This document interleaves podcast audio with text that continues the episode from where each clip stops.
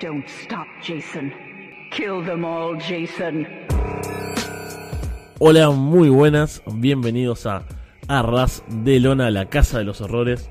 Estamos una vez más, Alex Jiménez y Fede From Hell, para hablar de la actualidad del mundo del Deathmatch Wrestling a lo largo y ancho del globo. Alex, ¿cómo estás? ¿Qué tal, Fede? ¿Cómo estamos aquí? Una semana más, después de un breve descanso, ya pasada la resaca del WrestleMania Weekend menos ultraviolento de los últimos años, eh, pues repasando un poquito la actualidad, como siempre, de lo bueno, de lo malo y, de lo horrible que siempre abulta en este nuestro expertise.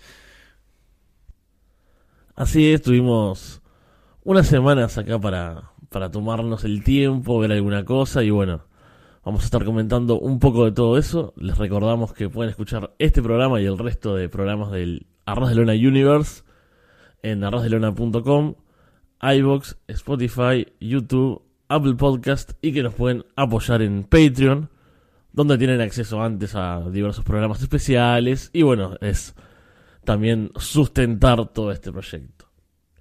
Sin más, empezamos entonces con la escena en Estados Unidos, que como decías, tuvimos el WrestleMania Weekend, tuvimos The Collective, ¿no? Con los shows de GCW y empresas, algunas pocas empresas asociadas, pero no hubo Deathmatch, ahí sobre todo por el tema del lugar donde se hacía, ¿no? En el Ukrainian Cultural Center, si no me equivoco el nombre. Sí, así es.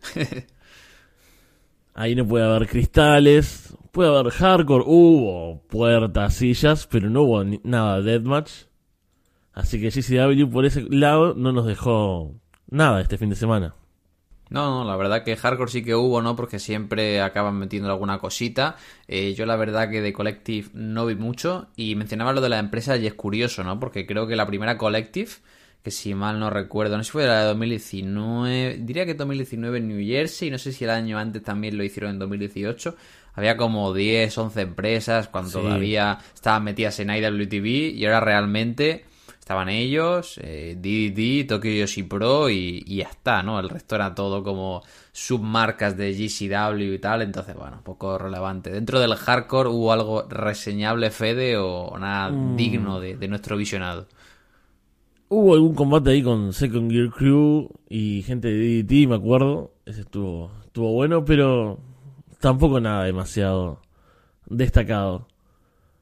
Lo que sí se viene eh, en el futuro de GCW, y ahí por lo menos nos emociona un poco más, y creo que eso sí vamos a estar comentando el detalle, es que se anunció el fin de semana del TOS, el Tournament of Survival.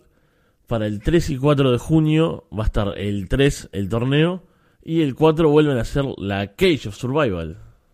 La verdad que ahí sí que tengo bastante hype porque, bueno, ya lo comentamos en la primera edición de los Leatherface Awards, que ese fin de semana del TOS 7 y Cage of Survival estuvo genial, sobre todo con Cage of Survival tuvo combates realmente buenos, esa performance de Sawyer Red contra Joe Villanela, aquel tag con Macizos, Toru, Rina, así que me da curiosidad y sobre todo por ver a quién acaban usando en el TOS 8, si van a seguir apostando por gente de Japón, quizá pues un violento Jack por ahí, o van a traer a gente de Reino Unido, eh, veremos gente así más joven, ¿no? Siempre es interesante ver el field y sobre todo eh, tenemos al campeón que defendía eh, retirado del Deathmatch que es Drew Parker, tenemos a Alex Colón que parece que anda como medio retirado, quizá vuelve más pronto que tarde, entonces me, da bastante curiosidad ver quién se acaba llegando del torneo y si esta vez, pues a diferencia de con Drew, puede tener algo más de continuidad dentro de la programación. Sí, tiene siempre ese, ese agregado, ¿no? Ver los anunciados del tío Wes. Y pensaba también eso, a ver quiénes podrían ser este año, creo que va a cambiar bastante. Y tal cual, pensaba en Violento Jack, que a ver si, si puede viajar a Estados Unidos y la gente de UK, que ahora está viajando un poco más seguido. En principio están yendo como a, las otras empresas, a ICW, a XPW. Pero estaría bueno ver ahí, no sé, a un Lou Nixon, por ejemplo, un Danny Darko. A ver, mi predicción hermosa que no va a pasar sería que Brett trajera a Drake Younger y yo ver a Drake Younger en, un tío ¿ves? La verdad que sería increíble. No va a pasar, obviamente. A Drake Younger tendremos que verlo en un show de 8 horas llamado California, del cual hablaremos un poquito más adelante. Pero curioso, la verdad, curiosidad me da, por, sobre todo por a quién traen de Estados Unidos, ¿no? Porque realmente que hagan Deathmatch, pues está Sí, John en Wayne Murdoch, eh, está John Wayne Murdoch, y, y ¿quién más hace Deathmatch en, en GCDAP para ir a un torneo, ¿sabes? Sí, ahí es donde. A ver si, si se la juegan o, o bueno, o si tiran de imports y con eso llenan el torneo. Hablando justamente de imports, un buen anuncio es que va a estar Rina Yamashita en Estados Unidos para 7 eventos de GCW del 26 de mayo al 25 de junio. Bueno, parece que está encantada la vida Rina, ¿no? En Estados Unidos. La tipa ya desde que empezó el año está prácticamente en, en uno de cada dos shows anda presente. Entonces, yo contento con ella. Creo que incluso cuando hace hardcore o luchas normales siempre sube bastante el nivel. A ver si puede sumar alguna defensa más del campeonato ultraviolent y, y a favor. Yo creo que traer a Rina significa sinónimo de calidad y, y subir el listón, ¿no? Dentro de, de, GCW. Que, pues bueno, sin meterse tanto en el death, que también es cierto, ¿no? Hablamos de que GCW no hace tanto deathmatch, pero yo lo comentaba con un amigo hace no tanto. Y es que realmente también me parece inteligente. Es decir, si el nivel sí. del deathmatch es tan bajo en Estados Unidos, ¿por qué vas a forzar que haya deathmatch en todos los shows, no? Cuando realmente no tienes talent para, para hacerlo. Es mejor que sea especial, eh, repartirlo y cuando lo hagas, pues que tenga un poco de, de, valor, yo creo. Sí, sí, es justamente lo que criticamos de, de otras empresas, ¿no? Que la repetición, la falta de nivel, etcétera. Bueno, GCW decide ir por ese camino, también me parece bien. Y aparte Rina es la campeona ultraviolenta aún. Así que tal vez podamos ver un cambio titular al final de la gira o algo. A ver si, si hay alguien más que lo pueda tener. O bueno, o si continúa, que tampoco me parece mala idea. Hablando entonces de estas empresas que hacen muchos shows y que la mayoría son horribles. Tenemos a ICW No Holds Bar. Que el fin de semana de WrestleMania tuvo... Eh, en New Jersey, no fueron a Los Ángeles, se mantuvieron haciendo su, su resistencia a Deathmatch, su face, eh, Faces of Death. Esta vez lo, lo dije bien, ¿verdad? Lo dijiste, lo dijiste, bien. Faces of Death Weekend, con sus cánticos de Fuck LA y sus tributos a el fan este que salía Uf. con el bote de pis, eh, que el pobre creo que murió de cáncer, igual que SPO, el, el referee sí. que tienen. Pero bueno, yo, yo, me quedo con esos cánticos de fuck LA de 80 colgados en un antro de mala muerte en, en, Newark, la verdad. Creo que representa muy bien el estado del deathmatch americano. Totalmente. ¿Cómo, cómo les gustan los tributos a esta gente? Y oh, voy a sí, sí. vamos a tener un momento... siempre nos gusta tener un momento de ser personas un poco horribles, ¿no? Así que creo que nos vamos a meter brevemente en esto y le voy a decir, a ver, no sé qué opinas vos. Un poco se les va no, yo entiendo. Está bien un fan que era querido en la comunidad, un árbitro. Obvio, o sea, es un compañero, es un amigo. Pero le hicieron como en dos shows. En todos los combates hicieron algo. Eh, sí, ya, yeah, yeah, mucho. o sea, incluso cuando se muere un wrestler, pues, o como cuando se muere Spio o el árbitro, y está bien, ¿no? Todo el mundo va con eh, el brazalete, banda, sí. con el nombre, pues hacer un Temple Salute al principio. Pero a un fan, pues bueno, yo puedo entender que le puedas hacer de nuevo tocar las 10 campanas, que sea algo de tributo, pero es lo que hablamos, ¿no? Le dan tanta importancia a los fans dentro de la programación que al final hacer un tributo que una persona que lo está viendo desde fuera, quiero decir, tú como espectador que lo ves en su casa, que no estás yendo cada mes a verlo a New Jersey, pues con todo el debido respeto, pues bueno, me puede dar pena, pero es que me da igual, ¿no? Entonces, que todo el rato estuvieran ahí con el... Porque bueno, para la gente que no lo sepa, el que falleció se hizo muy viral cuando Matt Cardona salió ahí con, como en silla de ruedas, con el collarín en GCW. Es un tipo que era como súper obeso y siempre iba con un bote que probablemente era zumo de manzana, pero decía que era pis, ¿no? Y le llamaban como el tipo de, del jarro de pis. Y estuvieron aquí eh, en todos los shows, todo el mundo con los jarros llenos de pis, pegándose con eso, recordándolos completamente innecesario, la verdad. Muy, muy ICW todo eso. Entonces, estos, estos shows fueron volumen 44, volumen 45. No sé si al final viste algo, el 44 bastante para el olvido, por cierto. El 44 no vi nada, me, respeto mucho. Vi la mayoría del 45, la verdad. Que lo, lo que me hizo gracia es que, como comentamos ya en el último episodio de las Deathmatch Wars y el Deathmatch Gossip, es que se fue eh, Larry Legend, ¿no? Entonces trajeron aquí a Rich Paladino, que Sí. es un buen ring announcer, San Billon y demás, pero me hizo gracia como Dani que siempre hace su presentación de flipado, ¿no? Y encima del ring, de haciendo sus squats, all around the world, eh, ICW Arena, pues como que puso ahí como super over, ¿no? Al Rich Paladino y yo pensando, pues eras hijo de puta, lleva tres años con la empresa, no le habían llamado ningún día y solo le están llamando porque se ha ido Larry Motherfucking Legend y traes a Rich fucking Paladino, ¿no? O sea, no, no puede ser más ridículo. Es muy gracioso y me, me da- me llama mucho la atención. Es como que no me coincide nada con el estilo de ICW, ¿no? Rich ahí de trajecito, este tipo veterano y con, con buen aspecto, ¿no? Como, no sé, es un tipo prolijo, uno lo, lo piensa como profesional. Que, que tiene cara de no drogarse, vaya. No, no, Sí. No, no O sea, pega ahí. Ves a, a Larry Legend que decís, este tipo seguramente siempre esté de alguna sustancia, mínimo, o sea, o está fumado, o está colocado o algo. Y ves a Rich Paladino que es como queriendo ser cool, ¿no? Es como, chicos, Un soy un cool. padre- Un, padre de familia. Yo veo a Rich y digo, este tipo ahora va a llegar a su casa, va a meter en cama al pequeño Johnny y darle un besito en la frente, ¿sabes? Y de repente lo ves aquí en, en este antro, con este ambiente y, y no pega nada. Pero bueno, Dani Damanto, haciendo honor a su leyenda, tiene que ponerle over. Siempre. Obvio, obvio. En el volumen 44 tuvo Mickey Knuckles teniendo un combate decente, increíble contra Lufisto. que Lufisto teniendo ahí unos deathmatch este fin de semana. Lufisto, tenemos que decir, leyenda, sí, Deathmatch, o sea, en el Indie Hall of Fame de GCW, pero no sé si estás de acuerdo conmigo, Fede, que yo creo que la pobre tiene que andar mal de dinero.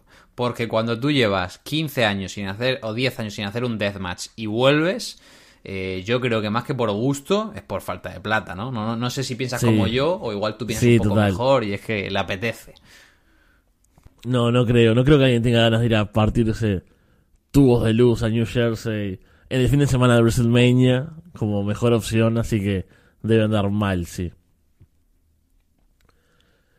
Poco más que decir del volumen 44. Hay un spot muy triste en el combate de Low Life Louie y John Wayne Murdoch. Este creo que te lo pasé el GIF.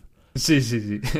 que está Low Life en el filo del ring, como y afuera hay una típica estructura, estas con tubos y vidrios, y John Murdoch tiene que pegarle para que él caiga, y se deja caer, pero de la forma más... O sea, es, es un señor que se suelta así un poquito y cae apenas en la cosa, las cosas se rompen y queda todo tirado ahí, triste, espantoso. un Da bastante momento... pena, pero bueno. Al menos horrible. estuvo por aquí también viviendo la vida loca eh, Dani Darko, que no Donnie Darko, como dijiste en el anterior episodio, de los Deathmatch Outlaws, que me hizo gracia porque pone el pibe, bueno, lo que hablamos siempre, ¿no? Esta gente pues no se gana la vida con esto, ¿no? Se lo pasa bien, eh, making cities, making friends, porque el pibe pone en Twitter, hace dos años, con la pandemia, estaba pensando en retirarme, dice, y en el último mes y medio he luchado contra John Wayne Murdoch, Hoodfoot, Doctor Redacted, ¿no? Dice, what, what a time to be alive. Y yo, sí, sí, what a time. Y encima el cabrón como que sale todo borracho, ¿no? O sea, se vive como cinco cervezas ahí en la entrada. Eh, pero bueno, contento por ver a Panita eh, viviendo su mejor vida aquí en Nueva Jersey. Sí, un grande ahí disfrutando la buena vida del deathmatch en New Jersey con borrachos y, gente que se droga. Es, o uno lo dice riéndose, pero en realidad yo si hiciera deathmatch sería feliz ahí también, ¿no? No, no, yo, yo- me parece completamente lícito eh, su nivel de vida. Y digo, si se lo pasa, eh, le están pagando probablemente un vuelo para ir a la otra punta del mundo, eh, hacer un poquito de wrestling y luego encima pueden hacer turismo, ¿no? O sea, yo creo que definitivamente han ganado en la vida. Además, a mí que buqueen a Dani Darko me gusta porque tiene un temazo de entrada, ¿no? Sale con este. ¿cómo? No, no, nunca recuerdo cómo se llama la canción, ¿no? Pero es No. un temazo ultra mítico. Pero siempre da gusto verle. Ya el volumen 45 estuvo un poco mejor. Con, bueno, Doctor Redacted haciendo de las suyas. Justamente contra Dani Darko. Estuvo bueno porque empezaron como con wrestling, increíblemente. Pero yo te pregunto, Fede, ¿por qué está tan over el Doctor Redacted? Porque salió Doctor Redacted y literalmente No, era como de, de las ovaciones de la noche. Estaba la gente ahí como Redacted y el tío como súper loco con esta pinta de esquizofrénico tal. Y, a ver, el combate pues, es un, un combate de Doctor Redacted, ¿no? Se pegaron con cuatro cosas, tuvo el spot chulo ahí con el cubo de Asura, con los light tubes, pero me sorprende lo que le quiere el público en, de, de ICDAP, la verdad, porque tampoco es que digas que es como ultra carismático, ¿no? No, o, no. o algo por el estilo. O sea, no le veo la diferencia con JJ Escobar, ¿sabes? O sea, no, no, no, no, no aprecio. No, es un misterio realmente. Hay que admitir que esta vez el spot del tacho de basura le salió bien. Que yo siempre digo que es el tipo que peor se tira, lo cual es como, ¿cómo alguien se puede tirar mal? Sí, se puede tirar muy mal y sin gracia. Esta vez estuvo bien eso. Cayó perfecto, cayó perfecto. Estuvo Lufisto que le rompió un poco la nariz, parece a Casey Kirk, ahí con un cabezazo. Sí, sí. Eh, El combate estuvo bueno, estuvo entretenido este con Casey, pero eh, me dio pena lo que ya vine comentando, ¿no? El cómo han, han olvidado toda la progresión narrativa, es decir, Casey se puso over como underdog babyface y acaba como su reinado como la top face de ICW No Host Bar y ahora las dos semanas la ves saliendo al ring. O sea, me recordó cuando estás viendo un programa de WWE y el público tiene en su mente que este luchador es de esta forma, pero ellos te lo quieren presentar de otra. Entonces ves como la gente súper loca, coreando el nombre de Casey y tal, y la tipa saliendo en camiseta, poniendo cara de enfadada, sacándoles el dedo, ¿no? Como cuando era la ballet de, de Brandon Kirk, y no termino de entender por qué Danny Damanto eh, sigue por esta senda cuando lleva ya 4 o 5 shows y la gente, pues obviamente, no, no la va a comprar como heel. Sí, la- una decisión bastante horrible esa y, y sobre todo eso, que en la, en la arena, iba a decir, decir la arena es terrible, pero en los lugares en general donde va pasa lo mismo, ¿no? Empieza over, sí, después cuando se mete con la gente se gana algún abucheo, pero es como antinatural a lo que venía pasando y a la reacción de la gente y es ICW, o sea, no es que hay, como decís, WWE, una super empresa que con su, no sé, con su agenda queriendo decidir. Es como, bueno, ya está, déjenla, hagan las face, que la gente disfrute. Pero no, tienen esta historia de, de volver al pasado, básicamente, y a- al inicio del personaje hace un par de años. Y bueno, Casey Hill ahí con, con Brandon, horrible. Brandon que justamente perdió el título contra Hoodfoot. Que me río porque... A ver, recordemos más o menos el final del combate, sobre todo. El combate estuvo, o sea, a mí me divirtió, ¿no? Hoodfoot ahí como un, un killer, porque bueno, Brandon no lo es. Y esta vez sí el spot de afuera con la estructura salió bien. Hoodfoot cayó muriéndose ahí. Sí, a ver, eh, he de decirte, Fede, yo sé que tú cuando ves estos shows, no sé qué, bajo el influjo de qué sustancia estás cuando lo estás viendo, pero eh, se supone que el Kirk es Hoodfoot, pero el combate lo trabajan con Brandon Kirk como siendo el heel por encima de él, ¿no? Como que no puede con Brandon, Brandon dominándole, y a mí el spot de fuera, o sea... eh, a mí, en general, todo este combate me pareció horrible. eh, porque era Brandon dominando el combate, eh, no había ninguna estructura. Y el spot de fuera, visualmente quedó muy bien. Tenían como una cama ahí con paneles de vidrio, tubos, maderas. Quedó bonito, se rompió. Pero me pareció ultra cutre, porque ni siquiera estaban como... Luego hablaremos de la antítesis de esta coronación cuando hablemos de Freedoms, como siempre. Eh, pero a diferencia de allá, que construye un poco los spots, ahí como que se estaban pegando fuera del ring y de repente están uno en cada esquina del ring y sin venir a cuento... Los dos se ponen de acuerdo para subirse al apron y nada más subirse al apron solo se dan un golpe y ya le tiran hacia atrás, ¿no? Entonces, no sé, podrían haber estado pegándose dentro del ring, como que Hutu intenta escaparse, le agarra a Brandon, o sea, no se molestaron ni en intentar explicarte dentro del kayfabe el por qué iban hacia allá, ¿no? Es como que hay una cosa, nos toca irnos por aquí porque es el momento del combate y te tiro, ¿no? Entonces, a mí eso me sacó bastante de- del combate, no te voy a negar. Sí, el combate no es bueno, los momentos de dominio de Brandon obviamente no son buenos.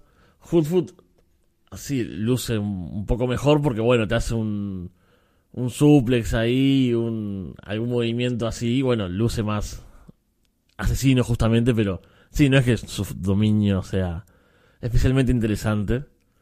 Pero bueno, cuéntanos el final, que es la joya de la corona, Fed. Bueno, gana Brandon, pero shenanigans ahí, ¿no? Momentos... Antes de ganar a Brandon es todavía mejor, Fede, porque están en mitad del combate. Van a hacer el spot final y de repente sale Casey. Sí. Y aparece Casey con un cuchillo gigante y parece que se lo va a dar a Brandon. Entonces aparece Cruel, que eso está bien, ¿no? Y como que Cruel la agarra y la vuelve hacia atrás. Y entonces de repente cuando dices tú, bueno, has hecho que vuelva Cruel, está bien, haces ahí por allá la historia y parece el camino sencillo que es Hoodfoot coge el cuchillo, le hace el finisher a Brandon y gana el título. No, No. no, no pasa eso, porque Brandon hace un low blow, le empieza a estrangular con el cuchillo, se rinde, parece que gana Brandon, y entonces Fede, ¿qué, qué se le ocurre a, a nuestro Booker del año hacer? Sale Danny de Manto y dice, no, esto no va a terminar así, que no sabemos por qué, porque es no holds bar, o sea, acá vale cualquier cosa, el tipo agarró un cuchillo y dijo, bueno, te mato, y terminaron el combate, referee stoppage, ¿no? O sea, debería haber terminado ahí, pero bueno, Brandon es un tipo malo, así que está bien hacerle esto. Se reinicia el combate y el árbitro, porque ICW ama a sus árbitros, ama darles personajes y nombres y presentarlos con como si fuesen luchadores. Shiny Shoes le pega con tubos a Brandon, Hoodfoot remata y termina la faena y se lleva el combate y por ende el título. Es que no tiene sentido. O sea, pero, pero sobre todo porque no tiene sentido. Primero porque dices tú, es no hold bar, no hay normas. Pero es que además, Brandon no hace nada como excesivamente ilegal, ¿sabes? O sea, No, es un heel, esta vez no. le, hace, le hace un low blow y, y le estrangula. O sea, ¿qué, qué, qué tipo es? O sea, no es como, no sé, va, va, va a petar el main event de WrestleMania que dices, no, es que ha aparecido solo Sikoa, que lo habían echado ya. No, no, no. O sea, literalmente hace un low blow en un combate en el que llevan 20 minutos pegándose con tubos de luz. eh, y Danny Damante dice reinicio, pero lo peor es eso, reinicia y ves todo loco al monger de The Struggle diciendo Shiny Shoes y que la coronación de Hoodfoot sea porque Shiny Shoes y Danny Damanto le dan la victoria. Eh, y lo, lo peor son los mongers del público eh, como locos, ¿no? Como si acabara de ganar Estados Unidos el Mundial de Fútbol, ¿no? no la verdad que para todo lo bueno que puede ser una coronación de Hoodfoot, creo que se la cargaron completamente y demuestran que el reinado de Brandon, pues, es que no, no, no debió haber sucedido nunca. No, horrible el reinado, horrible la coronación. Em, lo único que tenía así como guiño esto es que creo que hace un par de shows había pasado algo con Brandon y Shiny Shoes que lo hizo reiniciar un combate a la fuerza, o sea, Brandon al, al árbitro y también tuvieron ahí como algún contacto físico, pero no me cuentes una historia con el árbitro, no me importa.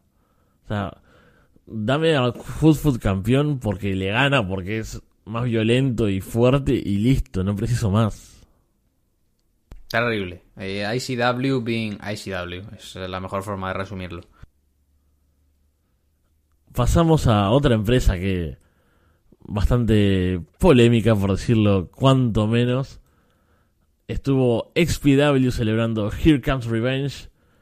Y bueno, muchas cosas las podemos resumir en mucho horror y jeringas y... ¿Qué más? A ver, estuve viendo cosas. Eh, tuvimos una three-way en la que el pobre Jay Escobar literalmente se ha roto, creo que una vértebra por hacer Sí. el spot más tonto del mundo. Eh, el spot más tonto del mundo no es eh, darte con un Whit Walker ardiéndole la entrepierna y hacer que eh, IW Midsout pierda su arena, ¿no? Eh, se ha superado Jay Escobar saltando desde un balcón, sentado en una silla de plástico, cayendo literalmente sentado y prácticamente rompiéndose el coxis. Así que grande Gigi Escobar innovando. Aunque este show es mundialmente famoso por el spot. Que básicamente Big Fucking Joe se estaba enfrentando a The Body, que iba a ser un squash. Y estaba siendo un squash. Hasta que Fede eh, sucedió Expect and Expected. Que es que le bajaron el calzoncillo a The Body. Y a Big Joe no se le ocurrió nada mejor que en el prepucio, atravesarle una jeringa Ah. eh, a plena luz del día delante de todo el mundo. Y bueno, acabó ganando el combate, sí, tal y cual, pero pues eso. eh, yo creo que hay algunos spots que no hace falta hacerlos. Yo creo que esto se lo propusieron a Rob Black y dijo, hacedlo, me encanta. Eh, y ahí quedó el spot del año, Fede. Horrible, horrible ese spot. Obviamente genera mucha... Bueno, mucho impacto, ¿no? Porque es una zona claramente sensible donde uno no suele ni quiere ver jeringas. Pero es que hubiese sido un squash bastante divertido, ¿no? Big Show ahí matándolo, al final lo pone en una bolsa gigante con un panel de vidrio que no se rompe, le da varios sillazos y no se rompe. Al final creo que le tira la silla y ahí lo logra, pero... Nada, lo mataba y listo, pasábamos a lo siguiente. Pero bueno, hubiese quedado para el olvido, no así con este spot del horror que, que es, queda en el recuerdo, pero bueno, no de una buena forma. Es que yo creo que estos son spots que sobran, ¿no? O sea, no, no hay ningún tipo de, sentido para hacerlo. Me da pena por Joe, ¿no? Que se puede llevar un poco de backlash, de decir, ¿por qué te prestas a esta mierda, Joe? Tú que eres un tipo bueno y da buenas luchas, tiene nivel. Esas son de las cosas que la gente, pues, le, cuesta olvidarse, ¿no? Sobre todo a nivel promotores, pero bueno, eh, él sabrá la vida que vive y lo que quiere hacer. Pero yo no creo que debiera haber lugar para este tipo de cosas en en un ring de wrestling. Sobre todo por eso, porque el combate en sí, pues, no está funcionando mal. Entonces, la necesidad de introducir esto, no sé, es crear polémica por crear polémica, no tiene ningún tipo de sentido, tampoco es que genere mucha reacción, eh, no sé, es que no, no, no, no, no le veo el razonamiento lógico detrás. No, es que la lógica falta bastante, ¿no? En, en XPW tuvimos también un muy bueno Drake Younger contra Aeroboy que bueno, Younger con batazos ahí en, en XPW, sabemos que es un tipo con visiones bastante horribles, con, bueno, pensamientos horribles y que los ha pronunciado, pero qué buenos combates está dando y este con Aeroboy no fue la excepción. Está teniendo un gran rank, el tipo, o sea, ya en el ring en su época era tremendo, esta nueva generación de los 2000, final de los 2000, principio de los 2010 en Combat Zone Wrestling, de luchadores más híbridos y demás, rollo pues no sé, Masada, Danny Havoc, Sammy Callihan, etc, etc. Y el tipo está en un estado de forma tremendo porque, bueno, era referí y seguía entrenando en el Performance Center y está motivado, ¿no? Y como que cada show es el highlight contra Lou Nixon, contra Big Fucking Joe, contra Masada, contra Slack y ahora contra Aeroboy. Y más allá de que tenga buen nivel in ring, es que se le nota contento, ¿no? Se, se, nota que lo hace porque quiere, te pone over de forma genuina y le muestra respeto a Aeroboy cuando acaba la lucha. Son combates que van de menos a más, son combates que están bien estructurados. Lo que siempre decimos, ¿no? Si a estos combates los tiran a, pues por ejemplo en, en GCW serían aplaudidos por la mayor parte de la gente. Eh, me gustó mucho. Eh, Aeroboy sufrió un corte bastante grande, no sé si en la espalda, en el cuello, pero bueno, estaba sangrando una barbaridad. Hubo drama hasta el final y, yo súper contento, la verdad, que me, gustó mucho el combate y espero que Aeroboy pues ya esté volviendo de vuelta a, a porque bueno, XPDAP de Rob Black, eh, diremos lo que diremos, pero si algo no le falta a Rob Black es es dinero, entonces yo entiendo que los luchadores, pues a fin de cuentas, si te ofrece una buena lucha y bien pagada, acabes accediendo a, ir para allá. No nos vamos a poner ahora hipócritas, ¿no? Como que si todos tuviéramos aquí los mayores morales de, la historia, ¿no? hiciéramos cosas así, ¿no? Como si no trabajáramos aquí la mayoría para multinacionales o, empresas grandes. Sí, aparte, bueno, al fin y al cabo, Twitter no es lo que te va a dar de comer ni pagarte las cuentas. Así que bueno, que, haya gente diciendo, ah, qué horrible, XPW, como la gente acepta el dinero de Rob Black, bueno. Mientras no te pongan a, hacer spots con jeringas, creo que está bien ir a tener un buen combate ahí, recibir una buena paga y se entiende. Aparte, lo hemos disfrutado este tipo de encuentros, como también ese main event de Slack versus Atticus Cogar en un Sky High, Double Wire, Double Glass, Total Hell, Deathmatch. Amo esos nombres. Que, bueno, básicamente tenía tubos de luz, paneles de vidrio, alambre de púas y un andamio, ¿no? Estos ahí construido en el costado del ring, donde obviamente subieron a hacer, a pegarse ahí arriba y después lanzarse desde las alturas y morir.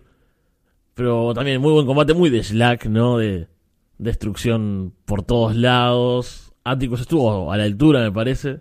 está el, el el momento ese con, con los skewers que básicamente tiene crucificado ahí contra las cuerdas a, a Slack y le clava skewers por todos lados, no solo en la cabeza, que es lo, lo más típico, eso es una, una gran visual, aparte Slack no se lo saca, entonces, entonces se levanta con estos pinchitos de madera por todos lados y empieza a pegarle a Atticus y vuelan, cuando él golpea, vuelan sus propios skewers.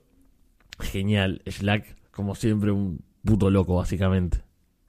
¿Te gustó más el main event o el, o el combate de Aeroboy con Drake Younger? Eh, me gustaron similar, porque son diferentes, ¿no? Como, Sí. podría decir, es un mejor combate Drake Younger versus Aeroboy, pero este es más loco. Entonces Sí. creo que los valoré igual, me parece, creo que les puse 4, por decir algo, ¿no? Como eso que, que uno pone ratings para sí mismo y para sus amigos, básicamente. Pero eso, ¿no? Como uno por lo loco, el otro por lo bueno, andan cada uno en su línea, digamos, similares. Sí, sí. No, para la gente que se pregunta por qué seguimos viendo cositas de XPW, es que en 2023 para mí Slack y Drake Younger son de lo más regular eh, y los mayores seguros de vida dando combates prácticamente en la escena americana. A mí me gustó mucho también por eso, porque es, los combates de Slack son súper locos, siempre da gusto ver a Atticus Kogar también teniendo un single, sobre todo porque Circle Sex tampoco es que sea algo que veamos regularmente y demás. Y como dice, estuvo brutal. El andamio era un poco enclenque, no vamos a negarlo, ¿no? Parecía que se iban a matar miedo. subiéndolo. Y lo que más me gustó es que acabaron con el spot desde encima del andamio, que a veces lo hacen y luego Sí. acaban con un, un mierda de move. Y estuvo muy bien, ¿no? Porque es como que Atticus parecía que iba a hacer el headlock driver y estaba Slack subiendo lo alto, como si fuera King Kong ahí en lo alto de, del Empire State. Y le mete como este sidewalk slam pues, sobre un panel de vidrio, me- tablas y tal. Y quedó, quedó bastante brutal. El ring estaba lleno de cosas y de cristales. Y pues otra victoria de Slack, la verdad. Veremos quién le acaba quitando el cinturón. Yo por mí nadie, que ojalá sea campeón King of Death para lo que quede de año. Y pues de nuevo, otro par de, de buenos y recomendados combates de Speed Up. Que lo que no comentamos Fede es que después de Drake Younger contra eh, Aeroboy apareció a pegar a Drake Younger ni más ni menos que nuestro heroinómano favorito recién salido de prisión eh, Brandon Raver también conocido como G Raver Sí, sí, si hiciera falta algo más en este show para tener a la gente molesta, ¿no? Porque lo de la jeringa, Drake Younger, no sé si estaba amasada, ya no me acuerdo, pero creo que estaba amasada en un combate de Hombre, amenaza ahí. no Masada luchó contra Maga Butcher Uf, sí, y con Tom Latimer, ¿no es? sí creo que estaba por ahí en medio Horrible, horrible. Creo que ni lo vi ese. Y si le faltaba algo para sumar polémica y, y rechazo, bueno, vuelve G. Raver, que además de, de este caso reciente, ¿no? De posesión de drogas, bueno, estar, estaba en un auto, ¿no? Todo drogado, lo habíamos comentado en su momento, también tiene denuncias de, de violencia doméstica. Sí, sí, violencia ¿No? doméstica, posesión y tráfico de, de drogas, o sea que ti- tiene un, un bonito historial. Pero ahí está, Rob Black dice, no pasa nada, que Twitter diga lo que quiera, yo voy a traer a G. Raver para que luche con Drake Younger. ¿Qué, ¿Qué decir? Creo que me gustaría ver ese combate, ¿no? Yo tengo dudas de ver cómo va a estar G. Raver. Recordemos que estaba mejorando bastante después de la lesión del brazo, que casi le hace perder toda la movilidad en ese lado izquierdo. Pero si anda entrenando, si alguien tiene que sacarle un buen combate de Drake Younger, éramos muy fan aquí de, de G. Raver antes y después de la lesión. Pero para mí lo mejor de esto es que nuestro amigo Dani De Manto eh, estuvo en un podcast, ¿no? Con un, con un chaval que ha abierto la enésima promotora en, en Nueva Jersey para hacer Deathmatch. Eh, y le preguntaba, ¿no? Por el regreso de G. Raver. Y me hace gracia, porque Dani De Manto, para que no lo sepa, también tiene cargos eh, por violencia doméstica, ¿no? Le, le denunció su pareja por si abofetearle, golpearla en casa y demás. Supongo que será expareja. Es uno de los motivos por los que Brett se separó de él, porque de nuevo, para que no lo sepa, fueron Brett y Lauderdale y Danny Damanto los que compraron JCW para hacer GCW. Y Claro. empezaron juntos y luego se separaron principalmente porque Brett no quería nada con este tipo. Nunca lo ha dicho públicamente, pero es el motivo principal.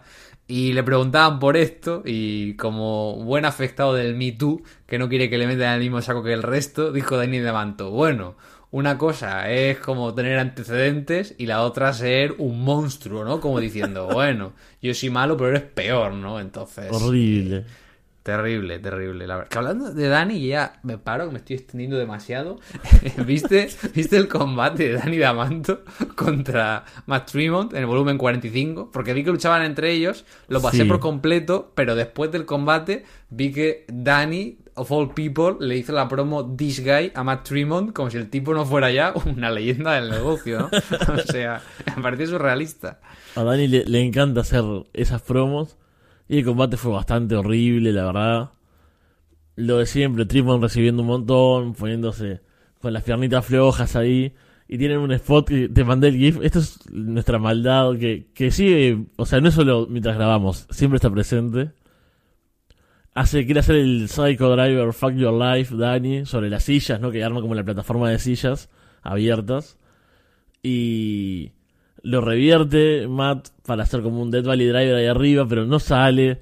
Se desarman las sillas, se cae, se pega como en un costado de la pierna, que cuando se levanta se agarra, ¿no? Como, como una señora golpeada que se, pegó en la cadera, ¿no? Que, que se cayó en la calle y se levanta adolorida y ahí se levanta Tremont. Como en el spot más triste posible que tuvo ese combate. Es como el de Low Life Louie, ¿no? Muchos spots tristes ese fin de semana. Sí, eh, bueno, así que simplemente quería hacer comentario porque veía reseñable, ¿no? Hablar de, de este combate que se nos pasó por, por encima. Vamos a pasar a, a un lugar mejor. Vamos a irnos a Japón. Donde capaz que vamos a invertir así sobre la marcha el orden. Para empezar con lo flojo y después pasar a lo, a lo lindo, ¿te parece? Vamos con Big Japan entonces. Sí, eh, Big Japan la verdad que van haciendo shows como siempre de forma regular, las asistencias no son los mejores, ya sabemos cómo están las cosas eh, por Big Japan ya está hace un tiempo. Y bueno, la verdad que van metiendo algunas cositas de Deathmatch, pero no hay como ningún programa así súper grande, nada especialmente relevante, o por lo menos mm, lo relevantemente suficiente. O sea, hay multimans, hay combates así, pero no hay nada importante o digno de reseñar. A nivel noticias, pues bueno, Kamitani está esperando un retador para el campeonato Deathmatch de cara a mayo, porque recordemos que tanto Big Japan como Freedoms, como ya hicieron el año pasado, van a hacer un show en el Yokohama Budokan, este ah, pabellón bien grande y demás. Y Kamitani va a estar defendiéndolo contra el ganador de un number one contender entre jóvenes promesas, Never Seen on TV, eh, Ryuji Ito se estará enfrentando a Abdullah Kobayashi, Fede, eh, veremos quién acaba retando al, al mono de Kamitani, que supongo que será Abdullah Kobayashi, porque Ryuji Ito ya se enfrentó en, en enero, si mal no recuerdo, Sí. a Kamitani. Es que lo veo, digo, ni siquiera sé por cuál ir, ¿no? Porque creo que Ito puede ser un poco mejor, tal vez, por, bueno, por cómo se mueve, digamos. Pero eso, no, no pasó hace tanto y Kobayashi creo que como nombre es un poco más interesante. Pero bueno, ninguno suena como un gran retador para tener un, no sé, un combatazo con Kamitani en 2023. Sí, quiero decir, tampoco nos podemos quejar de la falta de creatividad aquí, porque por mucho que sean buenos, en la división Tax pues sigue siendo Astronauts eh, los campeones de parejas, y en la división Strong, Okabayashi está teniendo un buen reinado, pero su próximo retador va a ser Sekimoto. Eh, Sekimoto y Okabayashi, como si no llevaran teniendo combates desde 2015. Eh, en la división Deathmatch, bueno, eh, Kazumi Kikuta tuvo como su primer combate en la división, esto que van cambiando, introduciendo gente en la división Deathmatch. Lo subieron gratis a YouTube, todavía no lo he visto, estuve en un tag con Abdullah Kobayashi, pero bueno, todo lo que sea caras nuevas se celebra. Eh, aunque la noticia del mes en Big Japan es que han traído a dos auténticas leyendas para una gira de no una ni dos, sino de cinco fechas en Sapporo, Hokkaido, Shinkiba y Tokio en el Korakuen Hall. Hablamos Fede de Madman Pondo y Maga Butcher, que ya hicieron su debut el pasado sábado día 9 con victoria sobre Abdullah Kobayashi y Numazawa, otros dos jóvenes Uf. talentos, no sé si suenan sus nombres. Eh, bueno, Necro le regaló una gorra de Donald Trump 2024 a Abdullah Kobayashi. Pondo apareció ahí con su señal de stop. eh, y lo peor de todo es que llenaron Shinkiba, ¿no? Se ve que a, los fans de Big le gustan sus viejitos. a esa gente le gustan mucho los yayos. Pero wow, una gira de fondo, perdón, una gira de fondo y necro en 2023 es terrible. Aparte, me encanta cuando hacen el la gráfica, ¿no? De, de los dos con fotos de hace, no sé, 20 años que lucen bien. Sí. Y, Y, bueno, lo, ellos- peor, lo- y- y lo peor es que para los, los match cards, eh, una de Pondo cogieron reciente, pero de Necro le cogieron un render de cuando estuvo todo delgado porque tenía cáncer, ¿sabes? Entonces es como pobrecito, ¿no? Ahora que está mejor. Y en el render parece que pesa 20 kilos, es como, una, como un esqueleto. La verdad que bastante horrible. Pero tengo ganas de que haga tape, ¿eh? La verdad que me da bastante curiosidad ver a ver qué hacen Necro y, y Pondo ahí por Big Japan, así que estaremos comentándolo. Pero bueno, creo, Fede, que ya merece la pena hablar de, de algo digno y decente Por en este podcast. Hablemos de Freedoms, que hizo Tape su último show en el Korakuen Hall eh, de Gekukuyo del día 23 de marzo. Y la verdad que estuvo bien, estuvo bien como siempre. La asistencia en el Korakuen no anda siendo la más alta recientemente.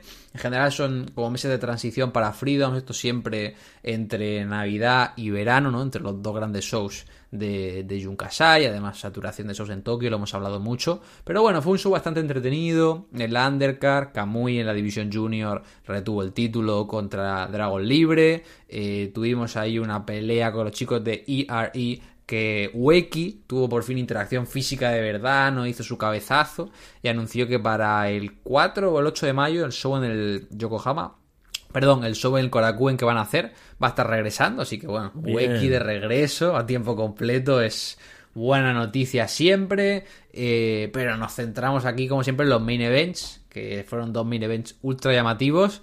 El primero de ellos, eh, ahora sí, el último combate de momento de Drew Parker en el estilo Deathmatch, que estuvo haciendo equipo con su maestro, Abdullah Kobayashi, para enfrentarse y caer derrotados ante el Dream Team de Masashi Takeda y Jun Kasai en un combate que tuvo tablas con alfileres, ¿no? Y pinchos como las que tenía Marcus Crane, tuvo tubos de luz, tuvo skewers, tuvo tenedores La y en el tijera. que Drew- tijeras gigantes, en el que Drew Parker la verdad que se comió de todo, acabó llevándose el pin como tenía que ser, y yo creo que Fede, que a diferencia de la pelea con John Wayne Murdoch, aquí sí que se sintió pues un, un final bueno, ¿no? Por lo menos de momento para el, el joven Parker.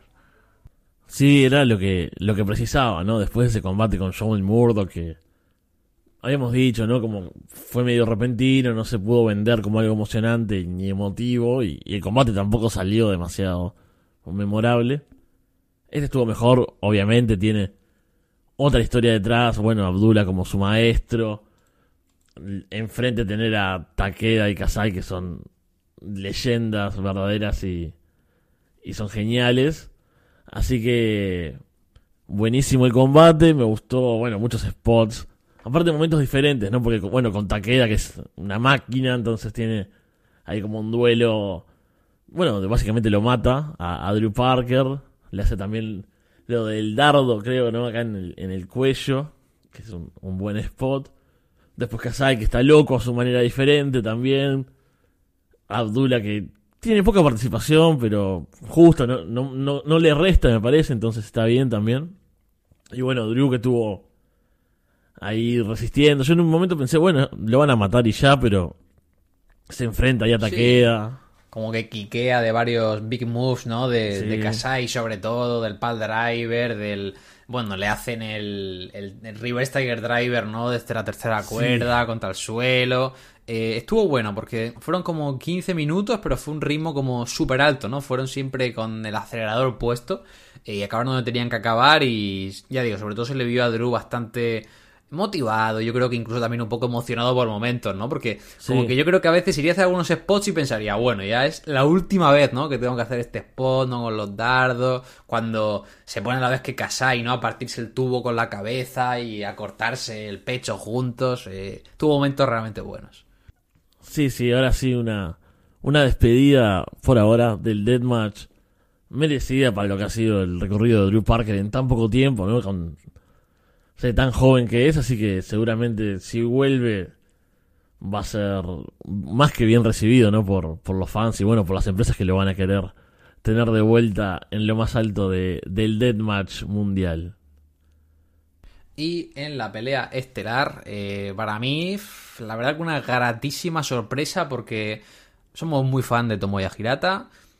tuvo un buen enfrentamiento el año pasado contra Violento Jack, pero nunca imaginé que este combate pudiera ser tan sumamente bueno, la verdad. Yo estuve ahí a puntito de dar las 5 estrellas. Para mí es uno de los combates, por no decir el combate del año, y me, cuesta pensar que pueda haber alguna lucha eh, que la mejore, por lo menos a corto plazo, tanto en Japón como en Estados Unidos, porque bueno, teníamos a Tomoya Hirata, que venía como retador de Violento Jack, y tenemos un main event de 25 minutos súper bien estructurado, ¿no? Con Violento Jack en plan super Monster Hill, dominando la girata, encima el público que ya puede gritar, ¿no? Todo el rato gritando a favor de Girata y cada vez que Girata parecía que podía hacerle un cut-off tenías a Jack arrollándole y matándole por encima. Construyeron muy bien los spots con los dos paneles de vidrio, ¿no? Cuando le hace como. Eh, se lo sube en Fireman Carry y se tira con Girata hacia afuera del ring. Tienes un spot tremendo de Girata muerto en ringside entrando en la cuenta de 9.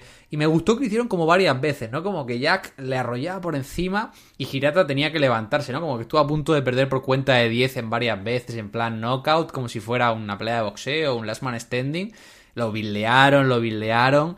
Y al final Girata cuando tiene el comeback, bueno, es como tiene sus últimos cinco minutos en los que quiquea de todo, está el suelo lleno de vidrios, está como Jack desesperado que no sabe qué hacer, saca sus Germans y luego cuando gana pues hay un popazo tremendo y pues lo hablaba, ¿no? Digo, la coronación de Hoodfoot me parece que tiene tantas cosas mal hechas y aquí la coronación de Girata, eh, si bien yo creo que la adelantaron, y estoy convencido de que si Drew Parker no se llega a retirar, probablemente esta coronación estaba pensada de cara a fin de año y tuvieron que apretar el gatillo ya.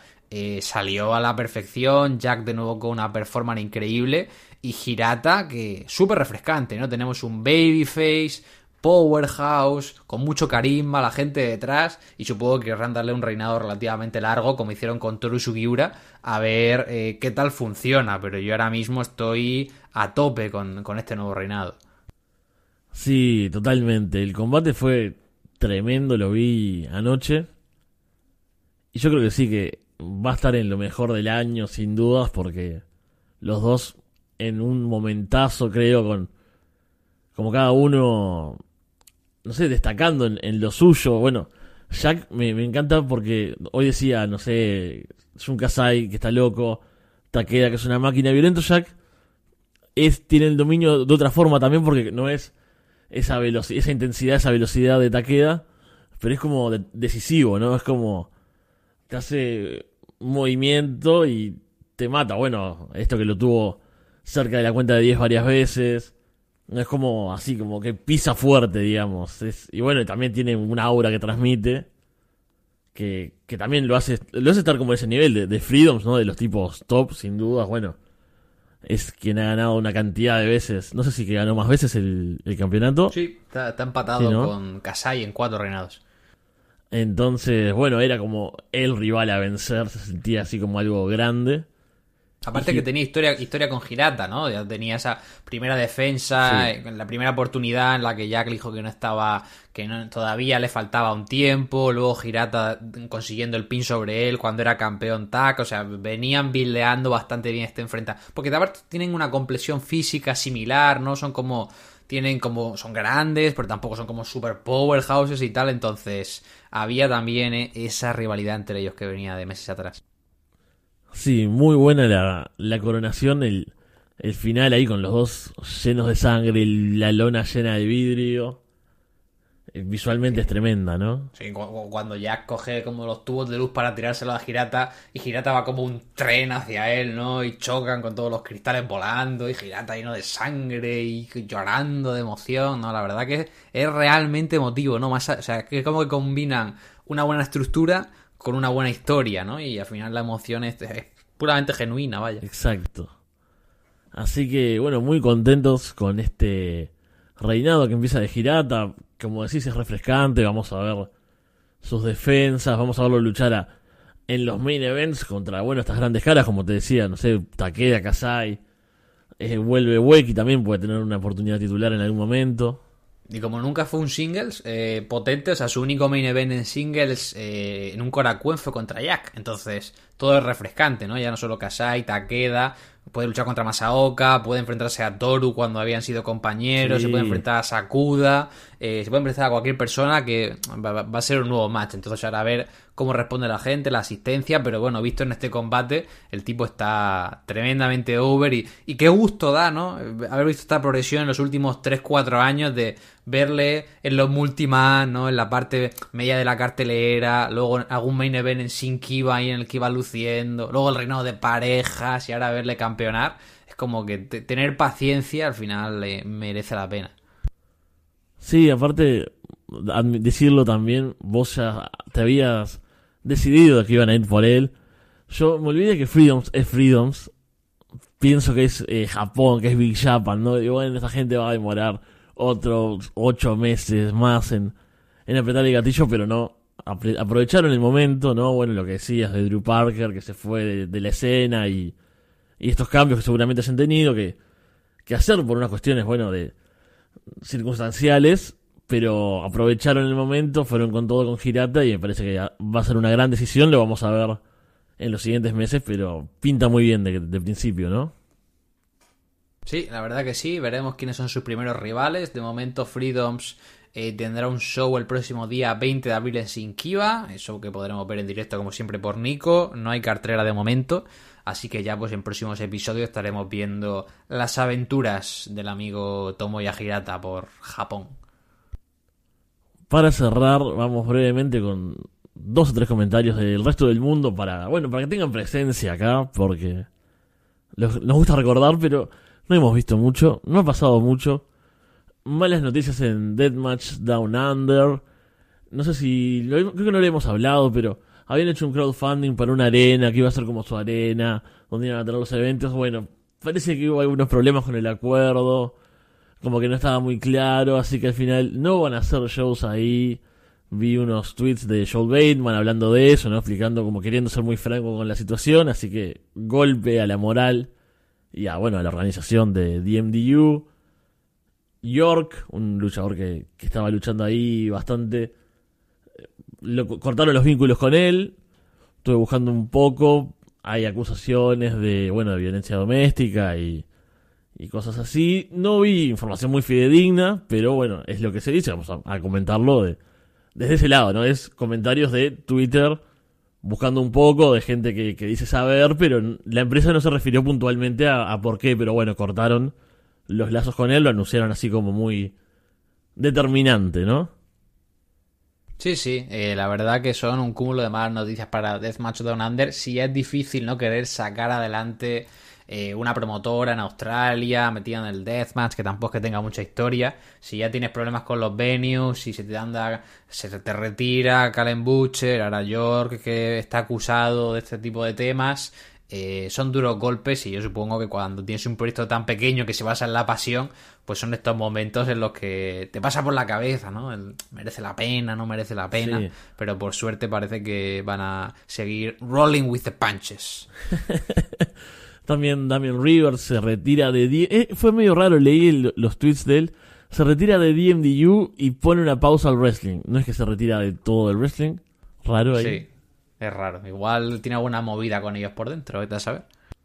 Así que varias malas noticias. Van a tener shows dentro de poco. Hay un torneo Deathmatch con gente de Nueva Zelanda. Y no eh, tienen una frase como es... eh, que es el nombre del show, que es Not Here to Fuck Spiders. Van a ser el número 3. A ver si con estos shows levantan un poco y vuelve algo de momentum para DMDU, que había empezado muy bien. Lo recordamos con, con cariño y esperemos que, que todo mejore por allá. Zona 23, nuestros amigos mexicanos que habían abierto su web y vendían un show solo a, no sé, 10 dólares, algo así. No era muy prometedor. Vuelven a IWTV, donde sí pagamos la suscripción y sí lo podemos ver. No lo hemos hecho aún porque hace poco salió el, el show, pero contentos, de verdad, de que estén de vuelta en IWTV. Se dieron cuenta de que si ya, o sea, decían, hostia, qué pocos céntimos me llegan de IWTV porque le veían 13 personas, pues poniendo los shows de pago por su cuenta, se dieron cuenta de que esas 13 se rebajaron a 2. Entonces, bueno, tenemos ahí al promotor siendo un poco coherente, ¿no? Y volviendo por lo menos a un sitio que, aunque sea, le dé GIFs en Twitter. sí, ojalá que, bueno, que el show ese salga en algún momento, porque tenía buena cartelera el, el que tienen en su web y este no tanto. Pero eso, siempre está bueno ver Zona 23. Y finalmente, comentar que Big Fucking Show, a pesar de su paso horrible por Estados Unidos, en TNT ganó el, el torneo DOA. Bastante flojo. Ya solo voy a decir algo nada más. Es lo único que voy a decir de este torneo. Estuvo Alicach y ganó un combate. O sea, hubo dos combates de Alicach en un torneo. Eso ya te baja. Pero bueno, si es comprensible. Da gastar el dinero en traerla, pues por lo menos que, que luche un par de combates, ¿no? Pero Cole Radrick ganó también primera ronda o perdió. Eh, llegó a la final contra Big Fucking Show. Ah, bueno, ni tan mal ahí el, el chavalín. No, no. Cole Roderick lo hizo bien, es divertido y el combate final estuvo bueno incluso. Pero en general bastante regular el, el DOA. Y con esto, si te parece, vamos cerrando, que nos extendimos bastante porque, bueno, ameritaba, ¿no? Pero eso, vamos culminando con el programa de hoy. Vamos a ver qué tenemos de acá a un par de semanas, Alex. Pues sí, eh, teníamos pendiente a grabar ya desde la última semana, se nos acumularon bastantes cosas, suerte que no hubo mucha cosa reseñable en el WrestleMania Weekend, pero nos estaremos viendo en un par de semanas, probablemente con 15 shows más de ICW y no Bart, con 25 shows de H2O y sus derivadas, dos cancelados más en XPW y, como siempre, un buen multiman en, en Freedoms, en Sinkio. Yo creo que ese puede ser un panorama muy posible. Lo veremos entonces en un par de semanas que volvamos aquí a grabar La Casa de los Horrores. Muchas gracias, Alex. Bueno, nos vemos pronto. Sí, nos estaremos viendo prontito. Eh, yo creo que en dos semanas, a ver si recuperamos un poco el ritmo de, de estos últimos meses. Sí, venimos bastante irregulares, así que sin prometerlo, lo vamos a intentar. Nos vemos en un par de semanas. Muchas gracias. Chao.